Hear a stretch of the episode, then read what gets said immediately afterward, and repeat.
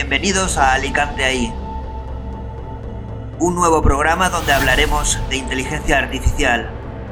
Desde Alicante para el mundo.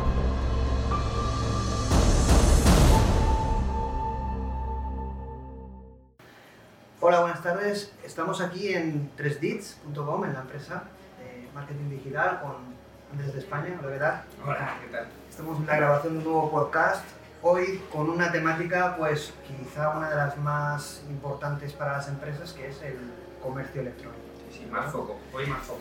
Hoy vamos a por más caña, una de las cosas eh, más importantes, y bueno, lo hemos titulado Vende más, vende smart, ¿de acuerdo? Con el enfoque de, bueno, el objetivo al final, con cómo cuando nos buscan en un proyecto de e-commerce, ya sean empresas que ya hagan e-commerce porque quieren evolucionar, o empresas que no tienen nada y buscan una solución de comercio electrónico para que les expliquen las ventajas, al final el objetivo es eh, pues vender más, uno de ellos. supongo. Sí, sí, sí, bueno, el- la mayoría de... eh, no tenemos todavía clientes que nos digan que quieren vender menos, ¿eh? O sea, Todavía no. ser el caso, pero en concreto no tenemos ese tipo de clientes, ¿no? Pero sí que es cierto que vende más, vende smart, eh, tiene mucho que ver realmente con, con- con una parte que es más avanzada dentro del comercio electrónico y es no vendas absolutamente todo, vende cosas que realmente son rentables para ti, vende con la casuística de, de stock que tenga sentido, vende con la capacidad de reposición que pueda tener más sentido o menos sentido y vende sobre todo al perfil de cliente que sabes que tiene repetición o fidelización. Sí, porque ahí, en, en un mundo que estamos viviendo tan cambiante, lo que tú comentas y es lo que dice el eslogan, va a ser muy importante conocer eh, pues, indicadores, quién es tu cliente, eh, cómo interactúan, desde dónde. Entonces, es una cantidad de información los procesos de venta que ya no va a ser exclusivamente, bueno, tengo un buen producto, lo publicito, espero que se venda, contra más eh, invierto en, en marketing, más voy a vender. Esto, los procesos de venta es algo que se ha diversificado mucho, puesto que el perfil de cliente cada vez es más avanzado, más tecnológico. Eh, nuestro modo de vida está cambiando, los valores de la sociedad, y entonces esto las empresas tienen que poder reaccionar y adaptar sus procesos de compra justamente a esto. Pero además, bueno, eh, también el entorno económico es cada vez más competitivo, lo que les obliga a ser más eficientes y van a tener que buscar eh, soluciones como el comercio electrónico tradicional, pero lo que vamos a ver ahora es pues, una nueva herramienta que es la inteligencia artificial. No solamente eso, sino que además eh, no es más competitivo y hay más gente, sino que además es más global. Tenemos Claro. a Amazon que está vendiendo aquí directamente, a AliExpress, a Cdiscount, a todo tipo de plataformas que en otros sectores donde el mercado es como más afluente o compran muchísimo más, tienen más expertise a la hora de segmentar bien al cliente y tenemos que competir con todos, con los chinos, con los indios, con los árabes. Sí, porque esto es una cosa que hemos comentado antes tú y yo, ¿no? Es decir, estamos viendo que el tema de comercio electrónico es algo global, estamos viendo, eh, yo sabe- tengo aquí en pantalla la evolución del comercio electrónico en ingresos, por ejemplo, solo en retail, y la tendencia va a ser espectacular y el crecimiento espectacular. Al final, el comercio electrónico, cuando empezó en sus inicios, que pensaba que, que iba a ser un boom, se crearon muchas empresas con pensando que startup, la burbuja. nosotros, nosotros nacimos un poco con esa tendencia, luego fue un fracaso, se compraron empresas por millonadas, fue un fracaso, porque era tecnología pero no había un modelo real, es decir, al final la aplicación era como, no era el momento. Pero ahora es el presente, el momento y es un factor ya competitivo en el que o estás en esa carrera o realmente puede ser que estés fuera porque vamos a un mundo totalmente tecnológico y digital y el no aceptar eh, que estamos en un mercado global, en una competencia global y que tengas que adaptarte eh, te puede dejar fuera en poco tiempo. Sí, nosotros en, en, en 3Dits es que no, no, no hacemos proyectos que no sean o B2B o B2C, o sea, proyectos de venta o de captación de cliente o de captación de paciente o captación de alumno, pero en realidad todos los proyectos que entran por la puerta, si, si no son establecidos como e-commerce por el origen o por la propiedad, a- aquí se transforma, porque... Y ahí has comentado un, un término que para los que no estén más acostumbrados no lo conocerán, y es que bueno, normalmente cuando hablamos de e-commerce siempre la gente lo... lo E-commerce o tienda online, vamos a decir tienda online, porque online. Vamos a enfocar en sí, porque... que- Pero bueno, hay, hay dos tipos, ¿no? El B2C, que es business o comercio o empresa a cliente, y el B2B, que sería empresa a empresa, ¿no? Eh, normalmente la gente lo asocia mucho al B2C, que es una tienda online en que venden cosas y yo compro, pero es la tendencia y muy importante, ¿no? El- el- el foco de poder vender entre empresas Ujú. es también un- una línea importante. Bueno, es fácil distinguirlo porque además son totalmente diferentes las estrategias entre cuando vendemos entre empresas, es decir, yo soy una empresa y vendo a otra empresa, y cuando soy una marca o una empresa que vende al cliente final. Hay una diferencia básica y es que en un lado tengo componentes como que tienen que ver relacionados con la marca estoy vendiendo, el producto que estoy vendiendo y el precio que estoy vendiendo. Es decir, al cliente final se ve afectado por esas tres variables. Si la marca le llama la atención y le convence y le transmite alguna emoción, el producto le gusta o lo necesita y el dinero lo tiene o se lo dejan, acaba comprando el producto. En cambio, en el B2B estamos hablando de compra entre empresas, pero es un problema mucho más fácil de resolver que el otro. Porque en otro esas tres variables son complicadas, pero en el uno solamente hay que responder una pregunta. Y vosotros hacéis los dos tipos de proyecto, pero como una necesidad, lo habéis, habéis buscado, os ha venido. Eh, déjame que te cuente lo del B2B, porque es importante y te cuento cómo, cómo derivamos de un lado a otro. En el B2B lo importante es responder a una sola pregunta, y es, ¿por qué yo, por comprarte a ti, gano más dinero yo? Es muy fácil de entender porque no, no, tiene, no hay mucha emoción dentro del proceso. Si te fijas, es muy racional, muy lógico. Sí, de forma claro. que cuando yo vendo entre empresas, Más frío. es más frío, pero es muy fácil, porque realmente las plataformas al final son similares a nivel de, de- de conceptos y de estructuras, de qué pasos se tienen que dar.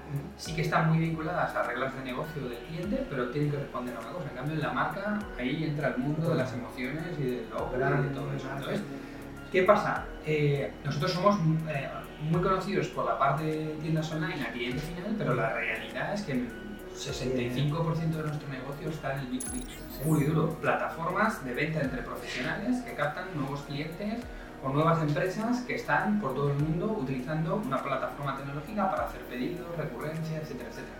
De hecho, nosotros consideramos que es infinitamente más rentable el B2B, las plataformas entre venta profesionales, que entre, entre cliente final. Básicamente por una razón. Aquí hay menos gente a la que llegar. Y aquí, en la de cliente final, hay mucha gente a la que llegar. Y Google no sabe la diferencia entre si tú eres un cliente final o eres una empresa. Si tú compras una camiseta de 3 euros o si eres una empresa que va a hacer un pedido de 5.000. Y quizá los objetivos, como dices, son distintos. En un B2B parece ser que son otro tipo de objetivos más deterministas, fáciles, no fáciles de alcanzar, pero sí que eh, con una visibilidad clara y quizá con una estrategia pues, eh, más conocida o aunque bueno, vuestra expertise os permite seguramente un éxito que otras compañías no tienen, pero el B2C es como, aunque tengáis una experiencia en un cliente, no significa que vayáis a tener es- eh, éxito en, en otro cliente porque cada cliente es un mundo, entra en el, valor, el factor... Lo que, es, lo que es un mundo es cada marca. Es decir, marca. cada marca tiene un poder diferente. un ADN distinto. Exacto. Es decir, realmente la metodología de funcionamiento para el cliente final es una, pero el poder de la marca o la notoriedad de la marca hace que sea más sencillo o, o más complicado el poder vender más o menos. En cambio, en el B2B vas respondiendo a la pregunta todo el rato que el de enfrente necesita saber por qué te voy a comprar, ya sea por tu forma de pago, ya sea por tu a la hora de encontrar productos, ya sea porque sabes mi, de- mi, demanda y ya me estás ofertando al mismo tiempo. Quizás es más exigente un proyecto B2C, ¿no? Más exigente... eh, es mucho más exigente un proyecto Sí, B2C más que un proyecto exigente. B2B. Lo, lo único que tiene es que los B2C... tecnológicamente pues, puede ser similar. ¿no? Exactamente. Las tiendas online lo que tienen es que todo el mundo las ve Y todo el mundo los resultados los expone. En cambio, en B2B tú no se lo enseñas.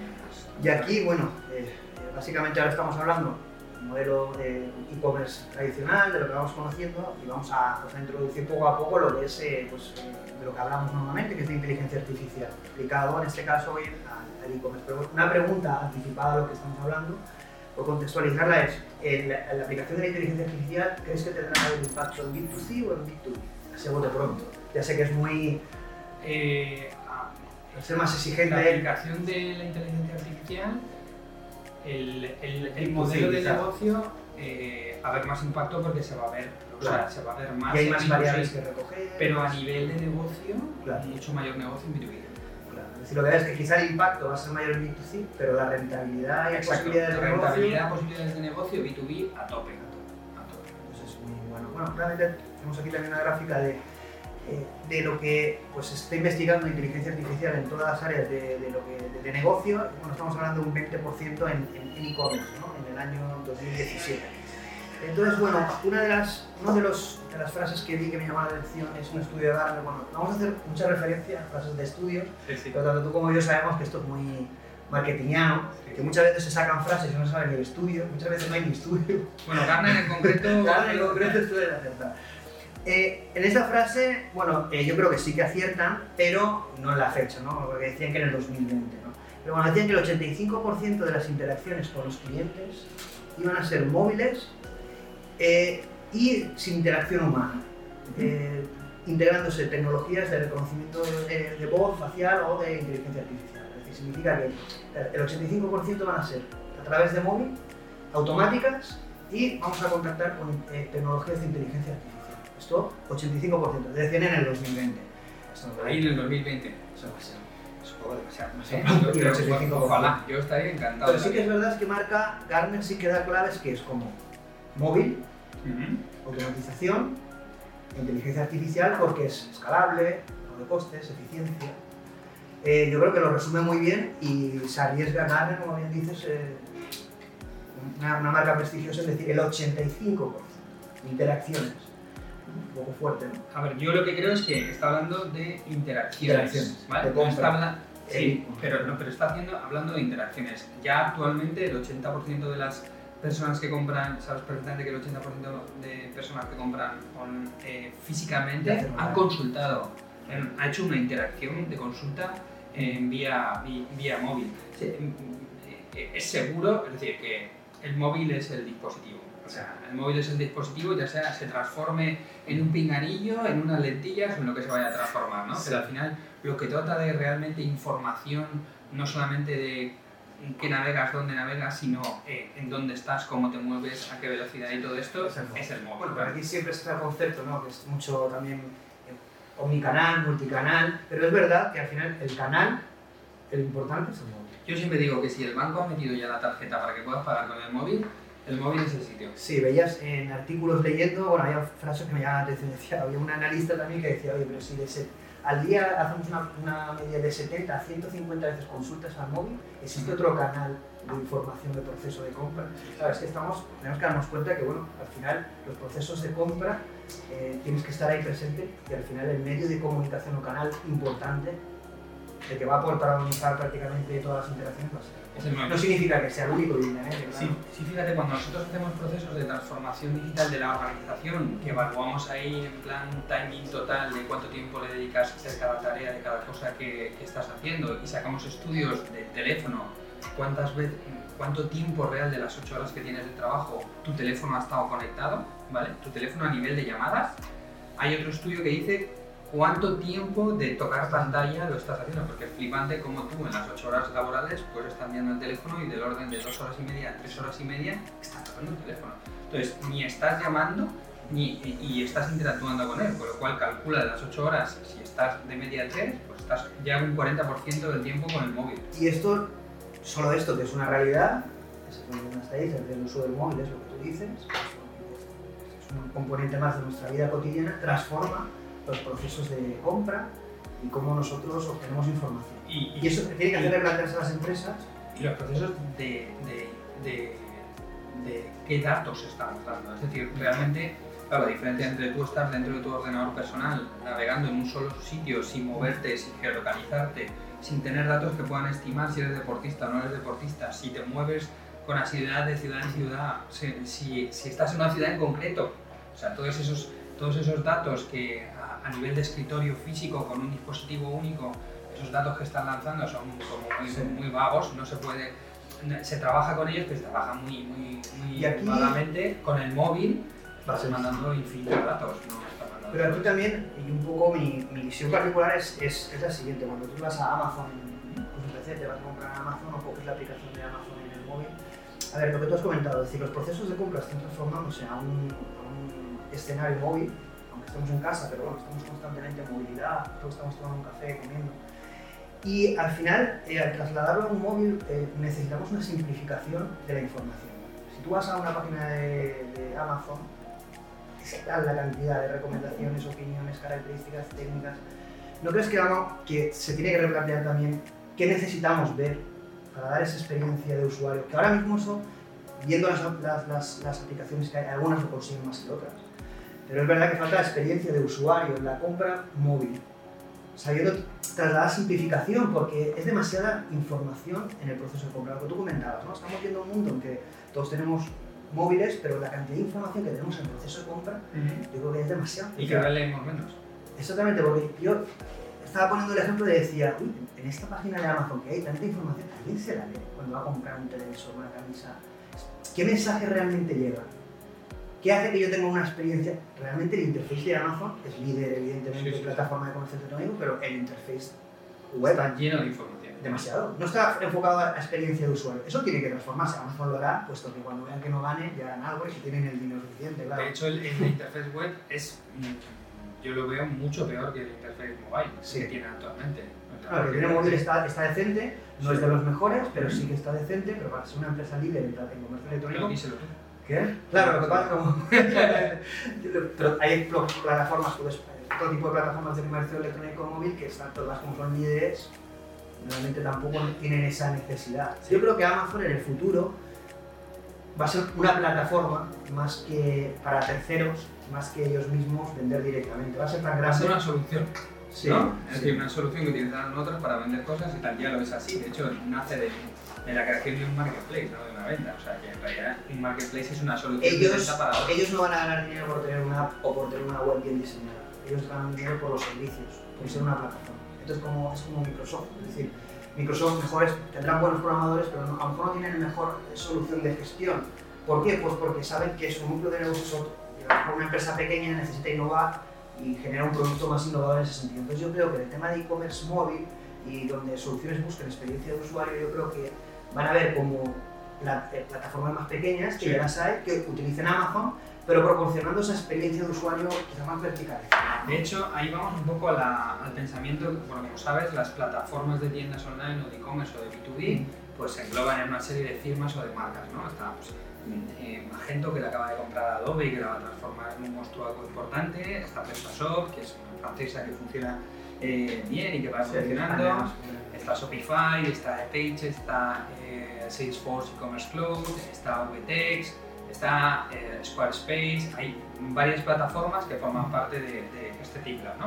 Y sí que es cierto que conforme se va madurando dentro de este proceso, te- nosotros, o al menos el concepto que nosotros tenemos de lo que es una tienda online un e-commerce, va muy encaminado a que en realidad la parte frontal del proceso no va a ser, o sea, van a aparecer mucha- muchas empresas que den una solución de un frontal muy usable, ¿vale? Entonces, al final el juego está en que eh, nosotros entendemos la tienda online o el e-commerce como un frontal muy flexible, muy adaptable, muy medible, es decir, muy fácil de modificar, optimizar fácilmente y con unas APIs muy bien desarrolladas para conectarse a cualquier cosa.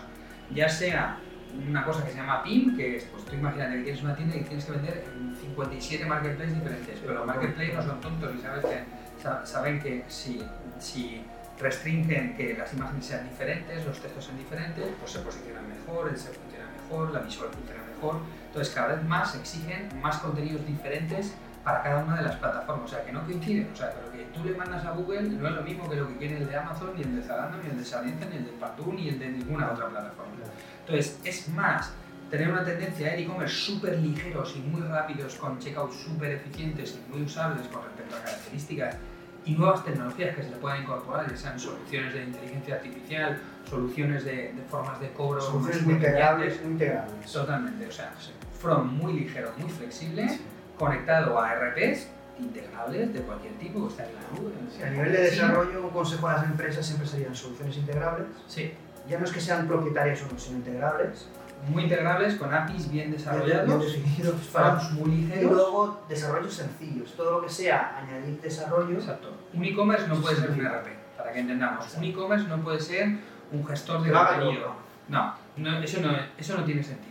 No el cliente busca algo integral, pero hay Sí. que entender que eh, las empresas no van a poder desarrollar una solución integral porque hay proveedores líderes que ya tienen soluciones Claro. en ese sentido y lo mejor es integración. Claro, y que es bueno una un, un- un er- er- un programa de gestión que sepa facturar de forma internacional en 87 países, obviamente eso lo hace mucho mejor que un e-commerce que aunque venda en 87 países, realmente el, el nivel de legislación fiscal en 87 Eh, países no lo va a gestionar nunca. Y una empresa que esté focalizada una agencia de publicidad en user experience o en diseño de interface Claro. te va a hacer algo porque tienen creativos, a un nivel que a lo mejor ni la propia Google, porque estos creativos son Claro. buenísimos. Entonces lo hacen al mismo nivel, porque estamos hablando que ya no es una cuestión de ser una empresa más grande o menos grande, sino tener talento para desarrollarlo. Y luego date cuenta que al final cada vez se estandariza más el proceso de compra. Mira, Shopify, por ejemplo, te deja tocar muy poco Sí, del sí, sí. checkout. A partir del momento que decides comprar, no te deja el Shopify checkout. debe simplificar, ¿no? Vale. Al final es una plataforma que intenta... Shopify es de esas plataformas que, un- que uno dice, esto está bien hecho, ¿sabes? Y estos ganan mucha pasta. Sí, sí, ¿vale? sí. Entonces, en, en concreto, te, te da mucha flexibilidad a modificar los un pactos frontales, pero a partir de que eh, tú piensas que el mismo checkout lo tienen más de 10 millones de... No, de intentan tener producto, están focalizados en producto. Exacto. Eh, las otras plataformas que he comentado, Magento y PrestaShop, son enfocadas a desarrolladores Exacto. principalmente. Entonces el enfoque de producto es distinto. Yo creo que iremos más a un Shopify.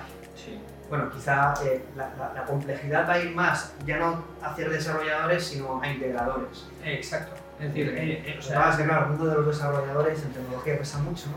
Sí, sí, sí, pero sí que es cierto que cada vez más son autosuficientes. Un modelo, o sea, aquí hace mucho tiempo que decimos que, que los diseñadores deben ser capaces de hacer las, lo- toda la parte front de la web sin, sin tocar una, una sola línea de, de código back, ¿vale? Entonces, Es que ahí eso es- eso, eso te da una potencia a la hora de que los Separación, a, a crear realmente las cosas y también que es un foco en resultado. Es decir, si tú si a un director de diseño le das el foco de que el proyecto tiene que ser así, ese se va a enfocar al detalle. O sea, va a Especialización. detalle, especialización, e-commerce y sobre todo va, va a encontrarle un poco de sentido estético, porque esa parte que decíamos de marca, producto, precio, la marca es estética. Es estética, es visual, es tra- transmitir emociones y eso un programador no nos eso. ¿Vale? Antes escudieron porque yo, tú sabes que yo soy un para todo. no, pero sí, estoy contigo. Pero bueno, estamos hablando de e-commerce y casi que eh, nos toca ver una segunda, una segunda parte, no, era la primera, pero con esto nos hemos puesto, nos hemos emocionado. Pero vamos a hablar de inteligencia artificial. Vamos a hacer un, un pequeño break y entraremos en inteligencia artificial. Muy bien. Hasta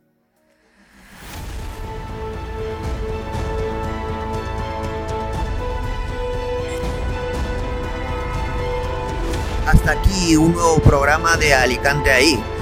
Esperemos que os haya gustado a todos y bueno, eh, que nos sigáis en redes sociales, en Twitter, en Instagram, en YouTube. Iremos publicando todos los contenidos. Esperamos vuestras opiniones, vuestras eh, qué- vuestras preferencias en, en cuanto a nuevos temas y programas que os gustaría que tratáramos. Y bueno, os esperamos hasta la próxima. Un saludo a todos.